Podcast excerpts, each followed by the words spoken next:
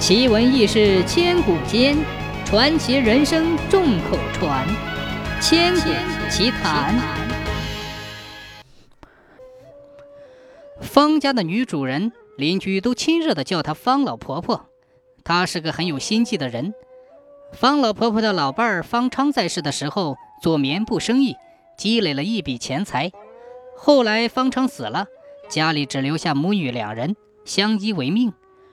方老婆婆的独生女到了即将出嫁的年龄，来做媒的人多得不得了。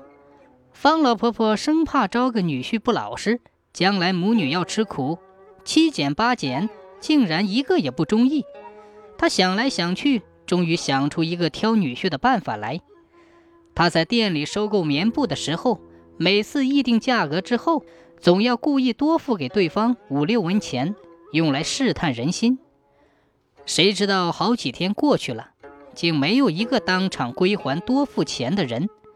原来那些人都以为多拿几文钱是运气好，一个个眉开眼笑，一声不响的走了。一天，有个年轻人夹着一匹布来卖，方婆婆又按照老办法，又多给了他五六文钱。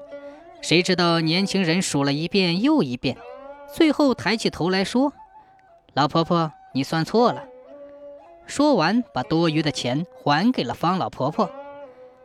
过了几天，年轻人又来卖布，方老婆婆干脆给了他一整块银子，又故意多了一钱。年轻人从方老婆婆手里接过秤来，又复称了一遍，对女主人说：“老婆婆，你称错了。”说完，一定要把多余的银子还给女主人。方老婆婆笑眯眯地说。年纪轻轻，心肠就这么好，难得难得！来来来来来，请你喝杯酒再走吧。青年连忙谢绝，说自己不会喝酒。方老婆婆又说：“那么喝杯茶，吃点果子再走吧。”青年还是说不敢当，急着要走。方老婆婆也就不管他答不答应，故意将一大包散碎银子放在柜台上，急急匆匆的。到屋里拿点心去了，一去去了老半天，才端了茶点出来。一看，年轻人果然没有走，正老老实实的站在柜台外面。那包散碎的银子已包得整整齐齐，放在脚上。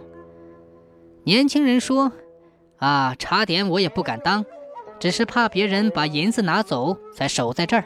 请老婆婆点点，少不少，我就要走了。”方老婆婆一看。果然是好后生，就问他姓啥叫啥，住在哪里。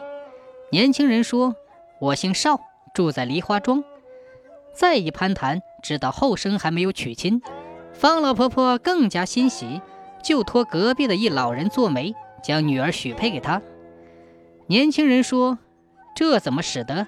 我家里一贫如洗，无力举办婚礼，况且老母亲还要抚养，生活如此困难，怎么敢高攀？”